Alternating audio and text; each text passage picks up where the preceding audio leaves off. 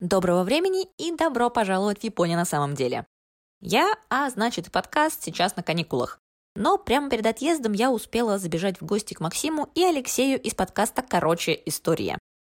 Лучшее место для любителей истории просто не придумать, а потому мы не на шутку разошлись и перебрали всю историческую клюкву Японии. Она там, как вы прекрасно знаете, развесистая, да еще и хорошо спрятанная под сахарную пудру – в общем, разобрались с самурайским оружием и доспехами, выяснили, кем на самом деле не были ниндзя, как выглядели древние суши и еще много о чем по ходу дела поговорили. Так что, если вам понравился этот эпизод, обязательно загляните в подкаст «Короче, история». У ребят есть еще потрясающий выпуск о сёгунах и вообще всегда интересно. А теперь поехали!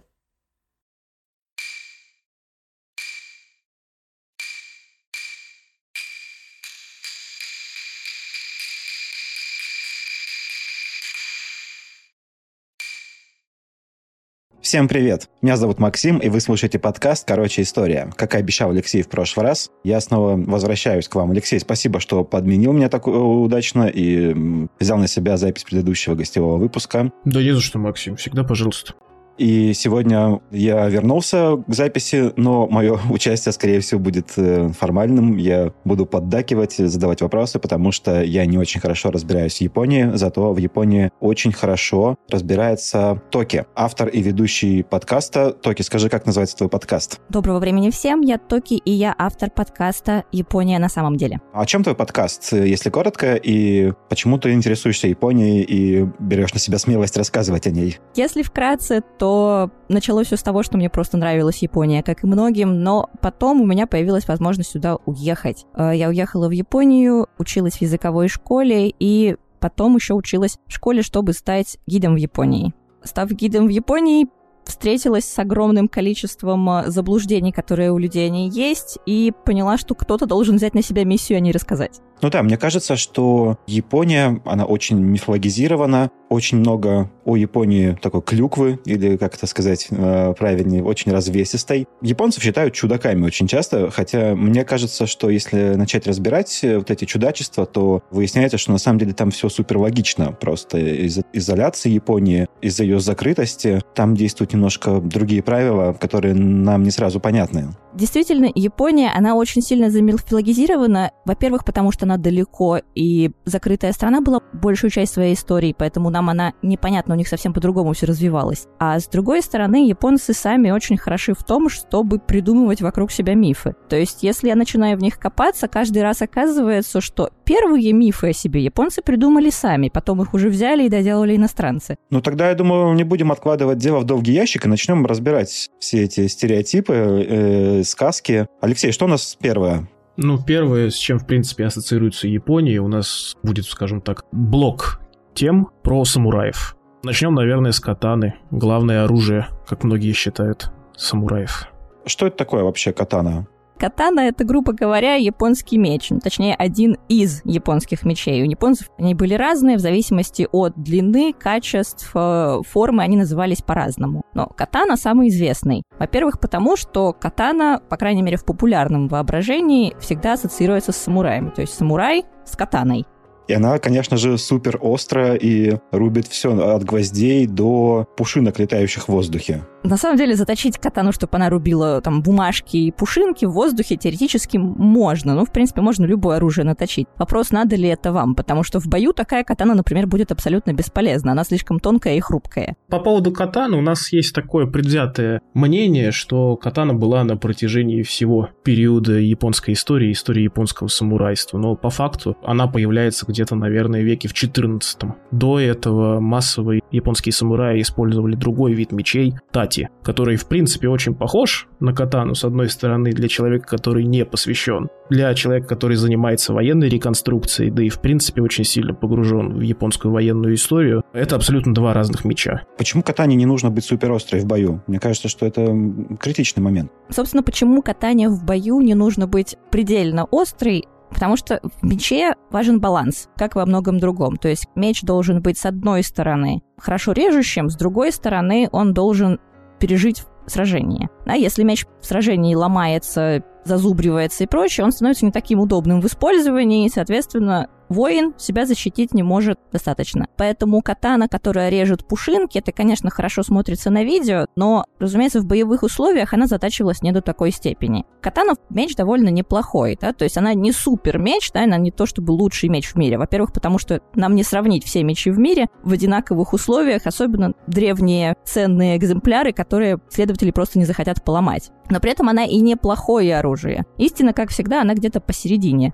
Катана, да, большая часть военной японской истории, то, что называется период Сенгуку, она была запасным оружием. Основное оружие самурая до этого и в период Сенгуку тоже это лук, который постепенно в течение 15 века в основном заменяется на аркебузу. 16 века. Да, это копье яри, это нагината, да, то есть как бы меч на длинной палке, если очень упрощать. Меч тоже используется. И, как э, Алексей сказал, да, в основном это был тачи меч, это более длинный меч. Его можно было использовать и с земли, и с лошади. Но если посмотреть, например, на изображение самураев, то Тачи, поскольку он большой, его и носили самураи по-другому. Он свешивался с пояса и носился лезвием вниз. Ответ на вопрос по поводу остроты катаны другой немного. Я думал, что есть такой стереотип, что самураи носили доспехи из папье-маше.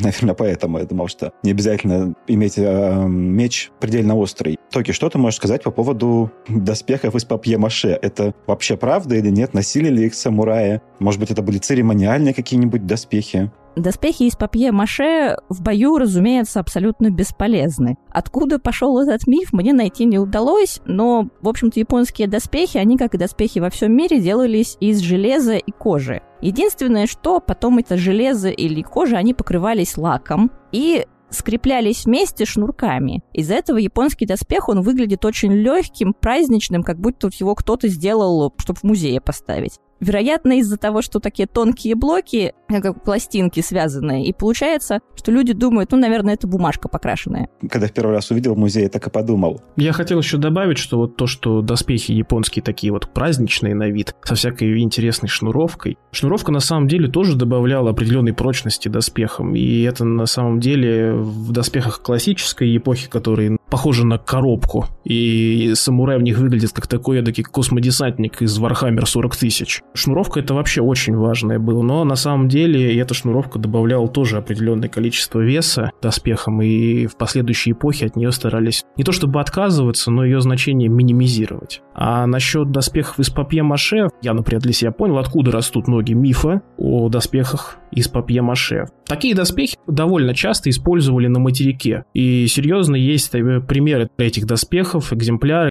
технологии, по которым, собственно, эти доспехи изготавливались. И даже в передаче «Разрушители мифов» вроде бы тестировали эти доспехи и показали, что, в принципе, для боя такого, ну, скажем так, не сильно серьезного, они могут, в принципе, использоваться против колющих ударов и тем более арбалетных стрел, болтиков, то это уже, конечно, доспехи ни к чему. То, что касается японских доспехов, в них были элементы из папье-маше. Например, под конец эпохи Сенгоку под конец 16 века, если кто-то там, например, смотрел фильмы про самураев, японские дорамы, комиксы, возможно, там очень часто на шлемах самураев э, есть вычурные такие, можно сказать, инсталляции. Там, допустим, птица какая-нибудь, феникс, единорог, ну, неважно. Очень серьезные такие конструкции, которые, например, из железа и из металла не сделаешь, потому что как бы мы понимаем, что если спереди будет такая вот конструкция, то просто шлем как бы будет ну, ни к чему не годный, тебя будет вперед клонить обязательно. Вот их чаще всего делали из папье-маше, чтобы вроде бы и красиво, но не утяжелять доспех сам. Интересно, значит, все-таки такие доспехи действительно существовали. Я слышал об этом, но сомневался. Что у нас следующее на очереди? По поводу, кстати, доспехов еще можно сказать, почему, например, миф укоренился о том, что чаще всего нам говорят, что были у японцев доспехи из папье-маше и из бамбука, и это все из-за того, что Япония оказалась достаточно бедной страной. Но это действительно в Японии ну, географически, экономически сложилось так, так, что по сравнению с тем же материковым Китаем страна, ну, не богатая, действительно. Но и не тупая.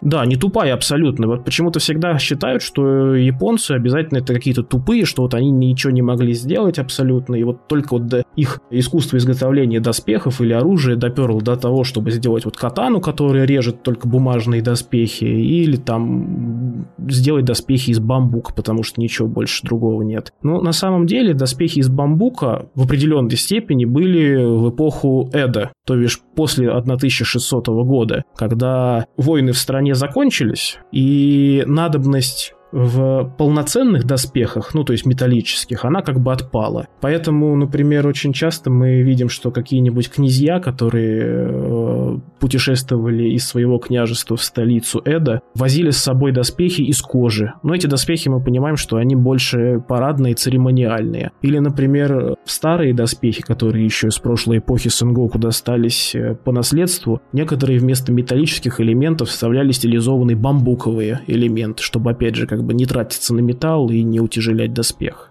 Ну что, я предлагаю переходить к следующему предмету. Что у нас на очереди? Так же, как и доспех, да, в период Эду стал, в общем-то, бесполезен, поэтому стали цениться больше его визуальные качества. Примерно то же самое происходит и с японскими мечами. То есть, если в период настоящих войн, да, в период Сенгоку в 15-16 веках, доспех должен был защищать, поэтому он был металлический, и когда в Японии появились аркебузы, в общем-то, нагрудник доспеха, он меняется на цельнометаллический лист. Во-первых, потому что их было легче и проще и дешевле изготавливать, во-вторых, потому что у него была защита от аркебузы лучше. Также и меч становится основным оружием самураев действительно только в период Эду, потому что сражаться больше ни с кем не нужно. Представить себе картину, что вот идет такой бравый самурай по улице с копьем и луком огромным, неудобно его с собой таскать. А катана она заткнута за пояс, не, мешает, в общем-то. И катана в период Эду, она становится больше символом самурая, чем таким реальным, часто используемым предметом. Это подталкивается все несколькими событиями. Например, один из объединителей Японии, Тойотоми Хидеоси, в 1588 году он издает указ всем простолюдинам сдать мечи. Хидеоси вообще знаменит своей нелюбовью к простолюдинам, потому что он сам вышел не то из низшего самурайского сословия, не то вовсе из крестьян, и он как раз знаменит тем, что он в Японии установил очень жесткую иерархию. И вот с его подачи мечи простолюдинам, вообще оружие все, нужно было сдать. Сдать на благую цель Хидеоси в Киото строил статую огромного Будды. Он хотел построить еще больше, чем знаменитый Будда в Нара. Он сдал указ о, о том, чтобы собрать мечи, и Токугавы, когда пришли к власти, они его политику о том, что простолюдинам оружие иметь не надо, они продолжали. Все-таки эпоха должна наступить мирная. Если у простолюдинов есть оружие, они будут пытаться его как-то использовать. Нехорошо. И из-за этих вот толчков постоянных мечи становятся именно символом самураев, особенно катана. Это уже в эпоху Эду появляется образ того, что катана — это меч, это душа самурая. Приписывается Токугаве и Ясу, это такое высказывание даже. Действительно, поскольку эпоха Эду, она самая яркая, пожалуй, в истории Японии с точки зрения иностранцев, которые туда прибыли в 19 веке, они потом и распространили дальше понятие о том, что вот есть самурай, у них катана, и это душа самурая. Да, вот как раз об этом я сейчас хотел поговорить. Раз уж вы упоминаете огнестрельное оружие, аркебузы, есть такое мнение, что аркебуза, ну, в принципе, как любое оружие дистанционного боя, что-то такое нечестное, что настоящие самураи, они сходятся лицом к лицу в бою и меряются техникой фехтования. Из этого есть такой стереотип, что самураи презирали огнестрельное оружие и вот сражались друг с другом исключительно на катанах или что у них там было. Что скажете по этому поводу, друзья? Ну, я сразу скажу, что это миф. Самураи не презирали огнестрельное оружие. Особенно в эпоху Сенгоку там о каком-то таком благородстве, про которое ты вот сейчас говорил, что там один на один выходить, ну там не приходилось говорить на самом деле. Там побеждал сильнейший, и, соответственно, надо было иметь сильнейшую армию, которую, собственно, аркибузы могли очень идеально дополнить. Я не думаю, что мы, знаешь, прям будем очень сильно подробно останавливаться на проблеме огнестрельного оружия и того, как оно появилось в Японии, когда оно появилось, потому что есть очень расхожий миф о том, что именно европейцы завезли в Японию оружие. Мы в выпуске про великие географические открытия во второй его части я про это говорил, что это миф, который, опять же, был выгоден европейцам, что, мол, вот они принесли блага цивилизации своей, в Японию. Мы, пожалуй, в послекасте об этом очень подробно поговорим. Насчет того, как самураи прям относились к огнестрелу, можно парой предложений, в принципе, сказать, что под конец, наверное, 16 века в Японии по разным исследованиям, конечно, производилось оружие в несколько раз больше, я имею в виду огнестрельного оружия, разумеется, в несколько раз больше, чем в самой Европе. И японцы довольно неплохо и можно сказать, с большим энтузиазмом дорабатывали огнестрельное оружие, которое они, собственно, производили. И даже на гравюрах есть такие изображения самураев, которые чуть ли не пушки в руках держат и стреляют из них достаточно благополучно. К слову о том, откуда пошел миф о том, что самураи презирали огнестрельное оружие. Он довольно новый на самом деле. Дело в том, что когда Сюгунат Токугава подошел к концу, а это была уже середина 19 века, последние восстания самурайские, в том числе знаменитая война Сейнан на Кюсю, да, которую показали условно в последнем самурае с Томом Крузом.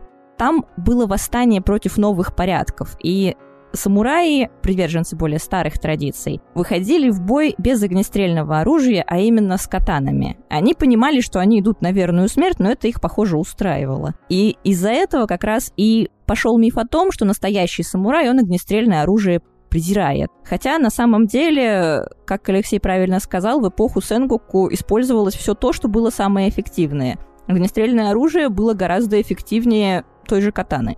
И самое главное, оно было эффективнее лука, для которого надо тренироваться очень долго. А здесь аркибуза действительно проще в освоении. Ты показал, что вот у тебя, прости, пожалуйста, дупло, закидывай в него порох, закидывай в него патрончик, утрамбовывай, стреляй. Все. Ну, я думаю, что самураи и даймё прекрасно это понимали, будучи воинами, что проще в освоении, что эффективнее в бою. Ну, раз мы заговорили о самураях, то надо поговорить и о ронинах. У нас был выпуск про 47 ронинов э, в прошлом году. И там вот, ронины показали себя прекрасными воинами и заговорщиками, кстати, в первую очередь, на самом деле. Давайте поговорим о боевых качествах ронинов. Ронин — это самурай без даймё. То есть, если говоря европейскими терминами, это вассал без сюзерена. О воинских навыках этот титул не говорит абсолютно ничего. Ронин — это, в общем и целом, безработный. То есть он был на службе, потом что-то случилось между ним и его нанимателем, скажем так, да, то есть либо, например, феодал разорился, либо у него отняли титул, либо он проиграл сражение, либо это могла быть, впрочем, и вина самого Ронина, который что-то натворил, его из клана выгнали, и со службы выгнали. Он безработный, у него нет дохода, у него нет престижа. Соответственно, что он делает с этим, дальше зависит уже от самого человека. Он мог уйти в бандиты, он мог стать э, наемным охранником, он мог э, вспомнить, что у него помимо навыков владения мечом есть еще и другие навыки. Он, например, был образованным и мог пойти в учителя. Может быть, он был хорош в искусстве, он просто тогда отказывался от своего статуса и становился художником или становился даже, о ужас, крестьянином. Ну, это на самом деле то, что ты вот говоришь, что он становился крестьянином, это не надо думать, что это прям было такое расхожее. Стать крестьянином было выше достоинства самурая, даже ронинского. Это прям, мне кажется, совсем уже на такой надо отчаянный шаг пойти. Просто совсем уже отчаяться в жизни. Проще жизнь закончить самоубийством. У меня в голове всплывает такая картинка, когда говорят о Ронинах, ну, как о том, что вот они сбивали, значит, стаи и разбойничали. Такое имело место? На самом деле имело место все. Проблема в том, что статистики, да, сколько Ронинов стали крестьянинами, сколько стали бандитами, у нас, к сожалению, нету. Но есть э, та вот информация о том, что действительно самураи, становившиеся ронинами, они часто от своего статуса отказывались, потому что у кого-то гордость зашкаливала. Есть очень знаменитая история о том, как э, самурай, тоже, видимо, ставший ронином, с ребенком шел по городу, и это они остановились у лавки со сладостями, ребенок стоит, ему очень хочется есть э, хоть что-нибудь, и вдруг подходит к ним человек из сословия это, то есть они такие не люди в японском понимании, и покупает ребенку сладкий картофель. Ребенок этот сладкий картофель съедает, после чего самурай берет с ребенка, и они вместе сигают с моста в воду, чтобы покончить жизнь самоубийством. Потому что принять милостыню от вот такого нечеловека — это выше, чем самурай может стерпеть. То есть он готов стерпеть голод, обиды, все что угодно, но вот не такую милостыню. Замечательная иллюстрация, которая показывает, что вот мы считаем японцев чудаками, а на самом деле вот по их э, понятиям это очень логичный поступок. По их пониманиям, да, это было все очень правильно, все очень логично. Были, разумеется, те, у кого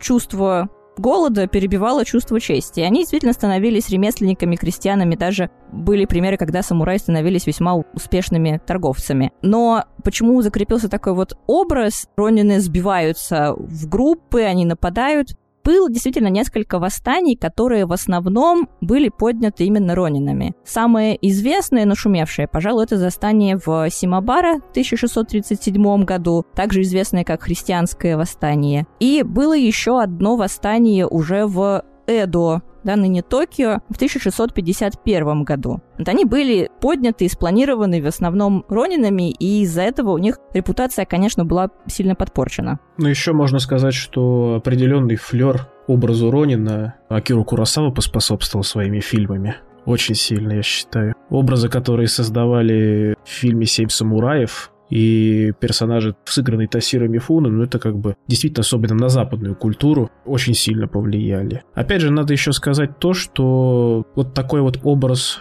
Ронина как прям совсем безработного, он складывается именно в эпоху Эда, когда очень сильная, прям вот жесткая классовая система, Сигунат Токугава не был заинтересован в том, чтобы за его счет кормились лишние люди, которые совершали разные там проступки разной степени, паршивости, скажем так. А в предыдущую эпоху, например, эпоху Сенгоку, эпоху Адзути Мамаяма, у Ронинов было, ну, можно сказать, больше пространства для маневра на самом деле. Можно было менять господ своих, в принципе, как бы от одного переходить к другому. В эпоху Эда такого, в принципе, ну, очень редкое явление, потому что для того, чтобы перейти от одного господина к другому, от одного князя к другому, надо было получить разрешение предыдущего. А это, опять же, порождало определенные вопросы. Почему от тебя, например, человек уходит? Что ты там с ним как-то плохо обращаешься, там жалования не платишь или что-то еще? Соответственно, это становилось намного тяжелее во времена Сигуната Токугава. Можно еще, в принципе, сказать, что Японию массово, прям масштабно накрывала волна ронинов, ну, наверное, ну, как мне это видится, по крайней мере, два раза в начале 17 века, то есть когда Сигунат Токугава пришел, собственно, к власти. Первое — это после битвы при Секигахара, в 1600 году, когда, что называет, Токугава Иясу разбил всех своих врагов, как он, по крайней мере, возможно, думал в тот момент. Ну, соответственно, некоторые кланы были уничтожены, некоторые кланы лишены своего прежнего достатка, и появилось очень много балласта, который, можно так сказать, было сбросить необходимо. Вторая волна после осады Осаки, осада, в которой участвовали ронины, недовольные тем, каким образом Токугава и Ясу перекроил страну, им это не нравилось, и они под знамена клана Тойотоми все недовольные собирались. Ну а, наверное, третья волна уже при Сёгуне Токугава и Мицу, это третий Сёгун, внук Токугава и Ясу. Он, получается, можно сказать, закабалил все сословия, какие были в Японии. Крестьян закабалил, самураев тоже несколько вел законов, собственно, как раз тот самый, который не позволял одному самураю переходить на службу другому господину. И я добавлю, была еще, пожалуй, четвертая волна. Это уже под самый конец правления Токуга, в так называемый период Бакумацу, то есть в страну приплыли уже иностранцы. И на фоне этого многие самураи, они добровольно уходили из клана, делали то, что называется дапан, да, чтобы приобрести большую свободу действий. То есть, например, многие знаменитые революционеры, включая Сакамото Рему, например, это были тоже ронины, только они уже ушли из клана самостоятельно. Окей, чтобы закрыть вопрос с бойцами всяческими, нам нужно еще поговорить о ниндзя. Мне кажется, это один из самых устойчивых э, мифов про Японию, японскую культуру. Кто такие на самом деле ниндзя? Правда ли это вот такие японские ассасины, которые могли вскарабкаться на любую стену, проникнуть незамеченными в дом и, и имели другие сверхспособности? Или мы слишком много чести им делаем? С ниндзя довольно сложно. О них не так много информации периоду, в котором мы хотим, чтобы они жили. То есть из периода Сенгуку, период да, вот этих воюющих провинций 15-16 веков, они за информации не так много. И о них проще сказать, что неправда, чем то, что они были на самом деле. То, что мы точно знаем о ниндзя, чем они не были, они не были каким-то определенным классом, они не были элитой воинского сословия, Они не были людьми в черных костюмах, они не были магами. Какая неожиданность.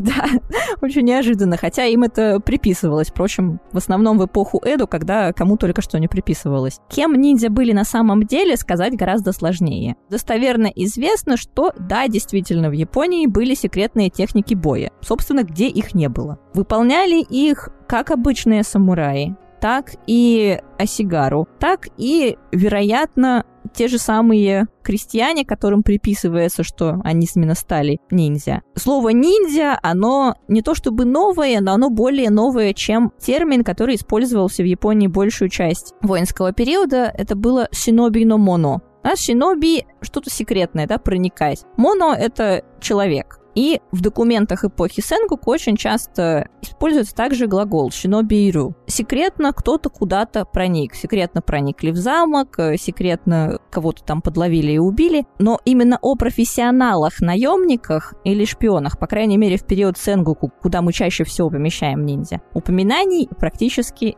нету. И даже те, которые есть, они не напрямую это указывают, да, они очень завуалированные, поэтому трактовать их можно как угодно. Ну, то есть какого-то отдельного боевого искусства, там, ниндзюцу, не было, насколько я понимаю. На самом деле было, но это не, ну, ниндзюцу нельзя назвать исключительно боевым искусством, как, например, какой-нибудь карате. Ниндзюцу это вообще, в принципе, то, что в историографии, как вот мы говорим, например, что была столетняя война, но это серия военных конфликтов между Англией и Францией и их союзниками. Также и здесь, как мне кажется. Ниндзюцу это тоже такой вот собирательный термин для различных практик, не только боевого искусства, ну и, например, психологических практик, то есть э, как себя ниндзя из Синоби готовили к тем или иным предприятиям, то есть проникновению во вражеский лагерь или сокрытию собственного присутствия в этом вражеском лагере. Ну, все в таком вот духе. Насчет того, что Синоби не были отдельным классом, это действительно верно, они не были никакой-то привилегированной кастой. Документы, которые есть, опять же, да, они опосредованно говорят и о деятельности Синоби, но они указывают на то, что это могли быть самураи, причем порой из достаточно знатных и известных кланов, например, известный клан Ханзо, Хатори Ханзо. Это самурайский клан считается.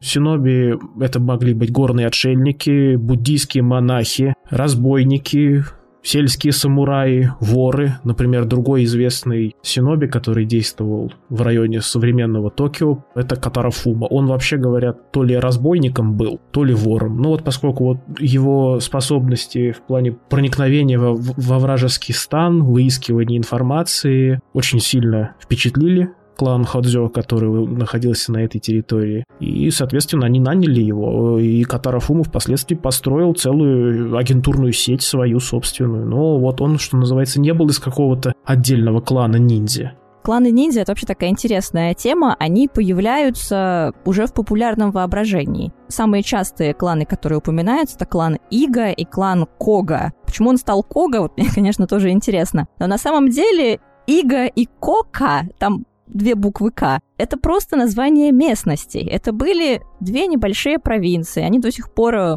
обозначены. То есть есть город Кока, есть город Ига сейчас. В Японии это маленькая местность, которая была абсолютно ничем не примечательна, если бы, пожалуй, их не разбил Ода Набунага, и они не были бы известны тем, что это была не область, которая управлялась определенным даймё, до того, как Набунага разбил. А это была такая более-менее самоуправляемая местность, и у которой были свои партизанские междусобойчики. И считается такая самая популярная траектория развития ниндзя, что как раз вот Выга и Кока, поскольку у них была эта история между собойчиков, они научились быть хорошими партизанами, они научились э, всяким таким интересным тактикам, потому что они все-таки были не настоящие самураи, и потом, когда они сражались с Набунагой, все заметили, что вот они такие прекрасные, и стали их нанимать по всей стране. Подтверждений этому документальных, опять же, к сожалению, прямых нету. Есть ряд исследований, которые говорят о том, что где-то, наверное, с середины 14 века в уезде Кока и в провинции Ига действительно образовались некоторые семьи, в том числе семья Ханза, которые ну, из поколения в поколение тренировала тех, кого мы назвали бы шпионами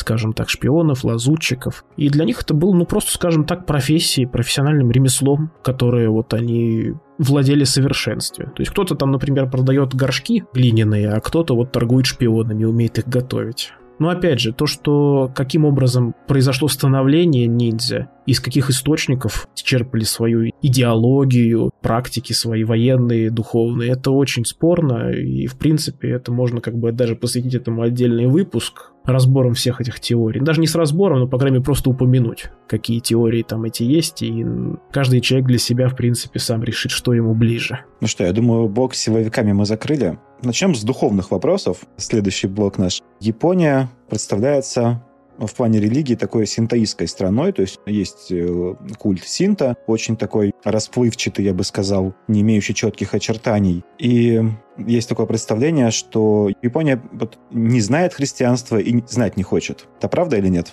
Тут смотря про какой период говорить. Первоначально Япония действительно была страной только синтоистской. Но первоначально это до середины шестого века, пока в Японию не принесли буддизм. Я не скажу, что он там прямо сразу приросся и все стало замечательно, японцы стали буддистами. Тем не менее, Считается, что в источнике Нихонсёки упоминается, что в 552 году император вызвал своих советников, и он обсуждал с ними вопрос о том, да, стоит ли почитать чужеземных божеств, да, или не стоит, потому что это родных богов прогневает. В итоге мнения разделились, но император разрешает клану Сога, который был за то, чтобы попробовать новую религию, попробовать, да, как все пойдет. Ну, в итоге пошло все не так, чтобы гладко, но к восьмому веку буддизм в Японии укоренился. В 765 году у нас уже есть э, указ императрицы Сетуку, который, я сейчас зачитаю цитату, «Думают люди, что с богами соприкасаться можно, только если трех сокровищ избегаешь. Однако, если посмотреть в сутре, то окажется, что все божества священный закон Будды оберегали и чтили. То есть уже посередине 8 века императрица Японии указывает, что синто и буддизм, они могут мирно существовать вместе, потому что синтоистские божества, они тоже чтут закон Будды. Так получается, что эти две Японии не взаимоисключающие. Когда в Японию попадает христианство, то очень много вины возлагается на переводчика этой первой христианской миссии. Она прибывает в 1549 году, и их переводчик это был японец, который э, оказался за рубежом, там принял христианство, и потом вместе с э, иезуитами прибыл в Японию. Он переводил это в более понятных для него терминах, поэтому бог, да, европейский, он стал в Японии Дайничи, то есть великий солнечный Будда. Да, также он переводил всевозможных святых, тоже как, например, Бодхисаттв.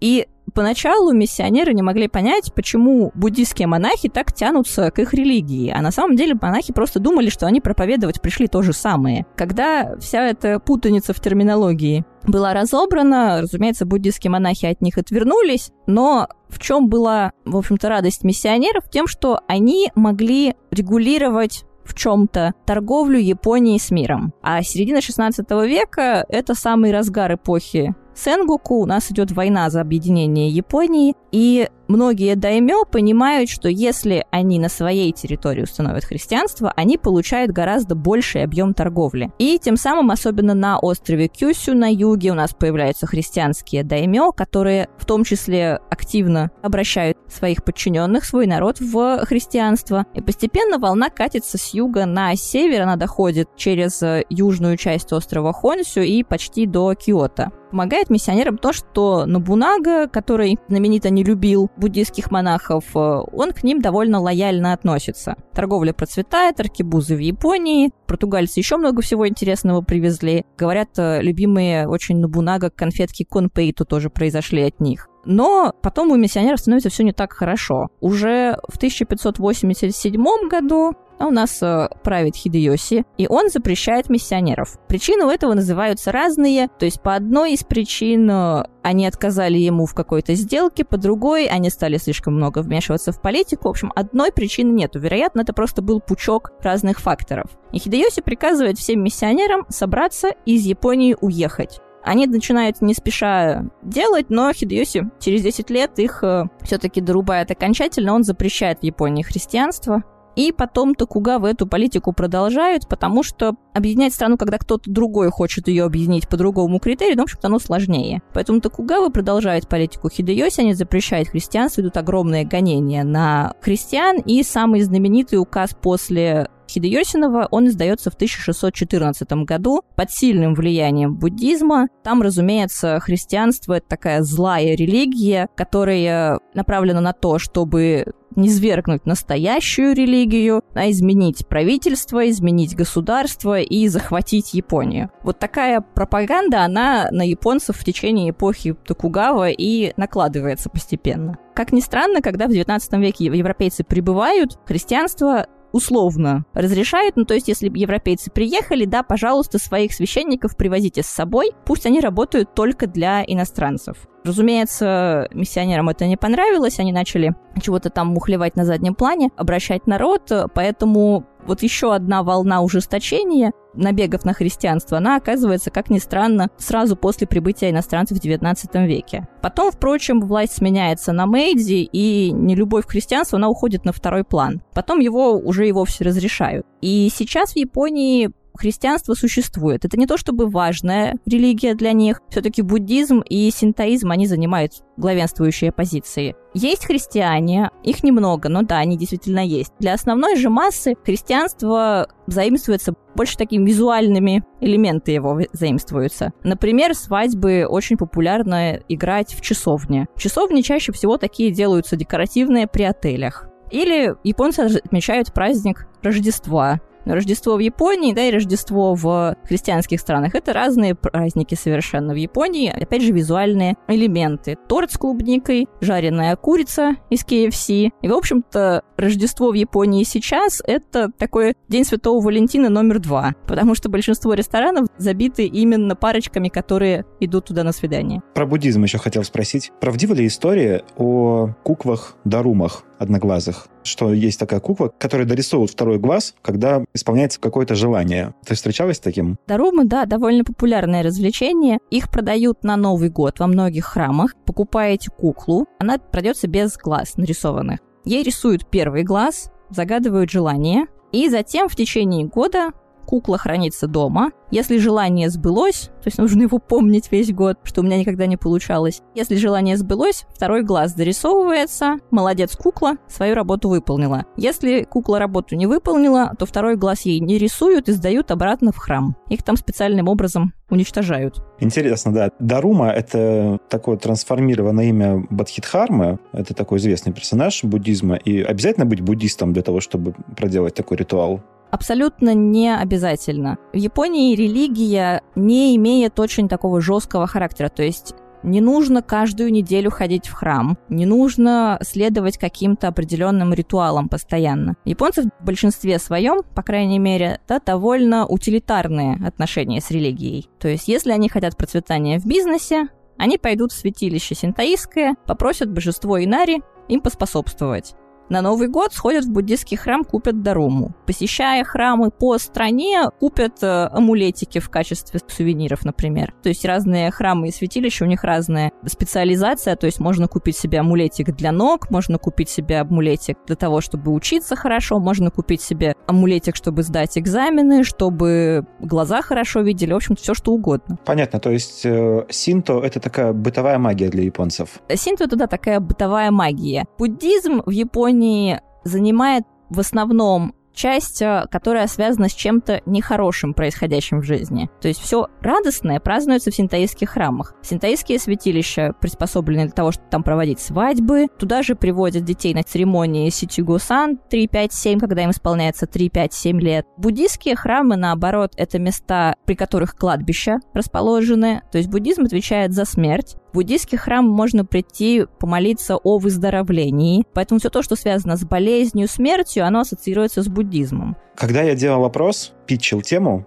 этого выпуска, я спрашивал у своих друзей, с чем у них ассоциируется Япония, чтобы набрать побольше вот образцов такой клюквы. Все сказали одно слово, у всех оно проскочило, это гейша. Гейша ассоциируется, давайте скажем прямо, с проституцией. Что по этому поводу можно сказать? Правда это или это какой-то стереотип? Мне почему-то кажется, что это просто образ, к этому образу очень много примешалось. Что я об этом знаю, гейши не были проститутками, но постепенно этот образ к ним прилип. Я прав? Гейши, у них есть несколько версий того, как гейши появились. Доказать, какая из них правильная или правильная все, или на самом деле было что-то другое, сейчас сложно. Но гейши, тем не менее, они появились по всем версиям. Как именно японская версия Тамады. Они развлекают посетителей. По одной версии первыми гейшами были мужчины, это был японский вид шута. Они играли на музыкальных инструментах, рассказывали веселые истории, пели народные песни. Да, вот от этого пошла профессия гейш, когда они стали более утонченными и потом сменились на женщин. Другой вариант, что в Киото появились вокруг святилища Гион,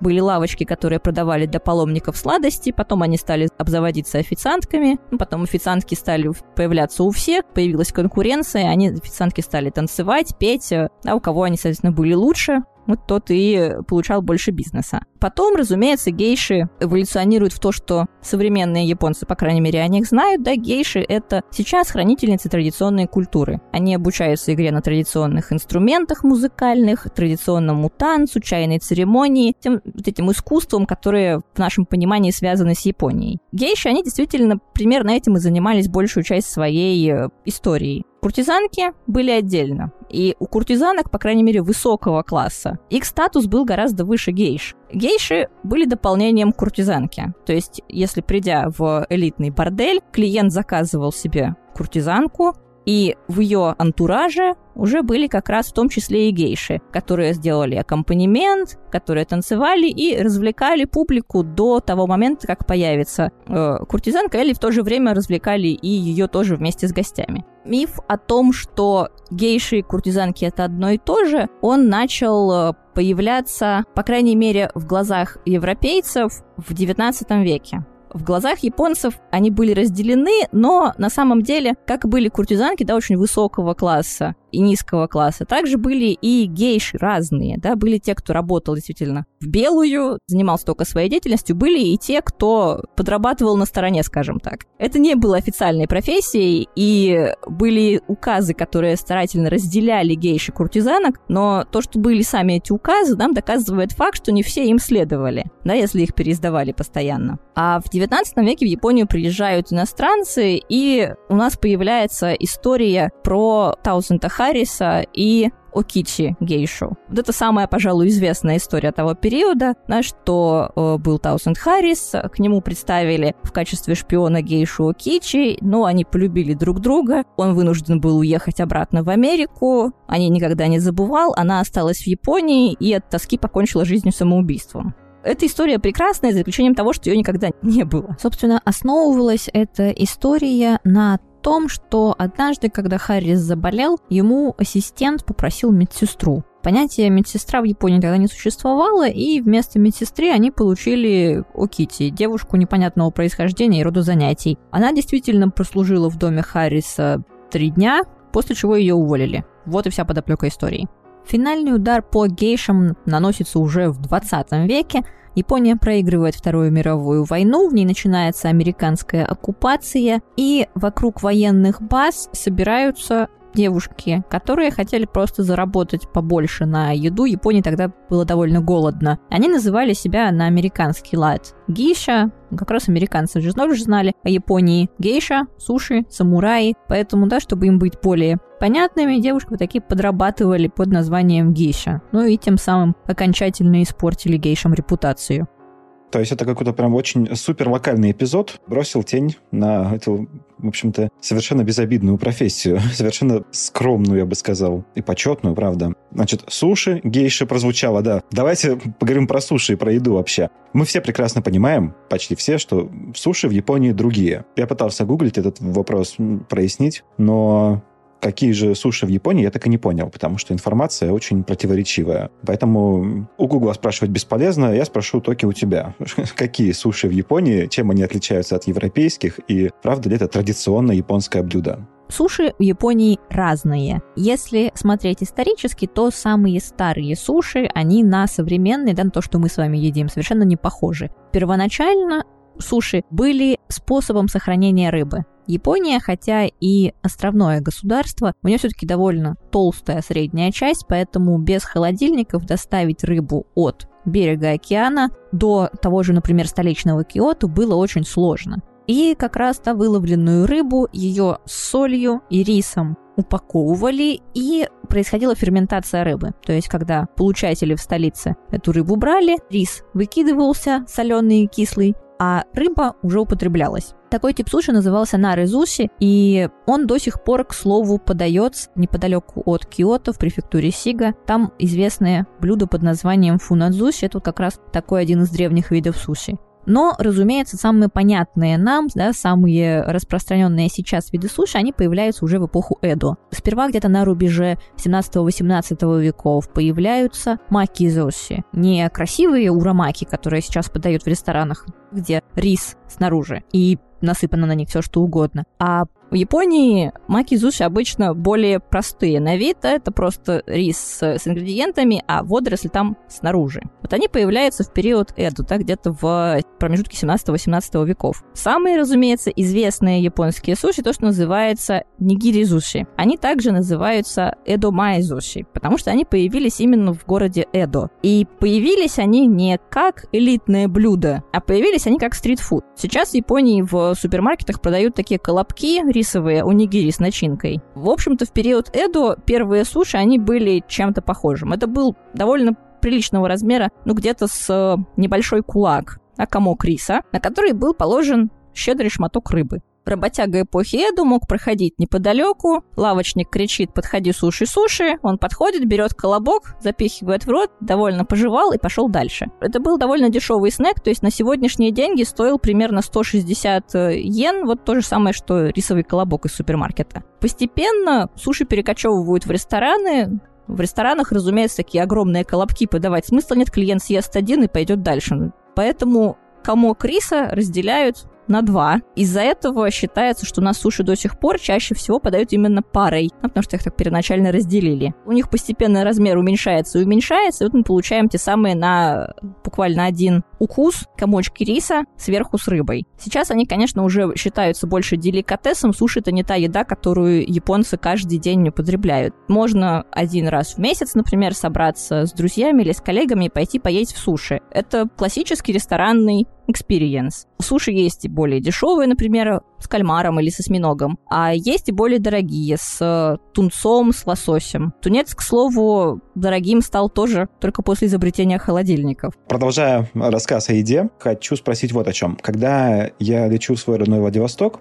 то меня всегда просят привезти чая. Рядом Азия, Владивосток, в общем-то, есть Азия. И считается, что Китай и Япония такие чайные страны. На самом деле японцы любят чай. Какое место занимает в их жизни чайная церемония? Ну, занимала, раз мы говорим о, о истории. Это миф или нет насчет того, что Япония чайная страна? Япония чайная страна — это не миф. В Японии чай пришел действительно из Китая, и он там активно выращивается, его очень любят. То есть чай — это напиток, который пьют все абсолютно. Если идешь по городу, то мы бы покупаем воду обычно, японцы покупают чай в автоматах. Поэтому чай пьется везде, всегда его пьют дома, его пьют на улице, его пьют в ресторане. Очень часто в ресторанах, как только посетитель заходит, садится за столик, ему сразу ставят чашку чая на стол. Пожалуйста, пока ждете, пока смотрите меню, выпейте чаю. Но я столкнулась э, с тем, что японский чай очень часто либо сравнивают с китайским и разочаровываются, что в Японии нету пуэров и улунов. И в Японии их действительно нету, в Японии ферментированные чаи не прижились. То есть там чай — это вот просто зеленый чайный лист, сушеный, хотя у этого тоже есть свои градации. Либо вторая версия, что в Японии все пьют как раз э, вот тот самый церемониальный порошковый чай маття. Матча, он действительно вкусный, он действительно полезный, потому что это единственный чайный напиток, где употребляется весь чайный лист, а не только его отвар. Но это все-таки чай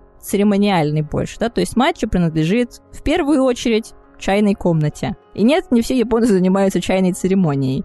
Чайная церемония, она как и была довольно таким элитным видом досуга, она так и мы остается. То есть есть чайные школы, можно в них поступить, заниматься чайной церемонией. Это очень много этикета, много теории, но вот действительно есть свои любители, они этим занимаются, это очень интересно. Для простого же обывателя японский чай — это в первую очередь не матча, это в первую очередь листовой чай, и он в Японии бывает основных нескольких видов, да, в зависимости от того, как он выращивается. Чайные кусты, если их себе представить, они растут такими линиями очень красивыми, на склонах особенно красиво смотрится. Если чайный лист оставить под палящим солнцем, то он набирает в себе горчинку. Поэтому для более высоких сортов чая, да, для более дорогих, японцы закрывают его от солнца. И потом чайный лист, собранный вот таких затемненных платформ, он считается более высокого качества, он более мягкий на вкус, он более сладкий, и то, что говорят, у него есть умами, такой дополнительный вкус. Как раз матча, тоже чай для матча выращивается на таких затемненных кустах, и чай для гёкуро. Но самые распространенные в Японии чаи не из-под затемнения, это дороже. Каждый день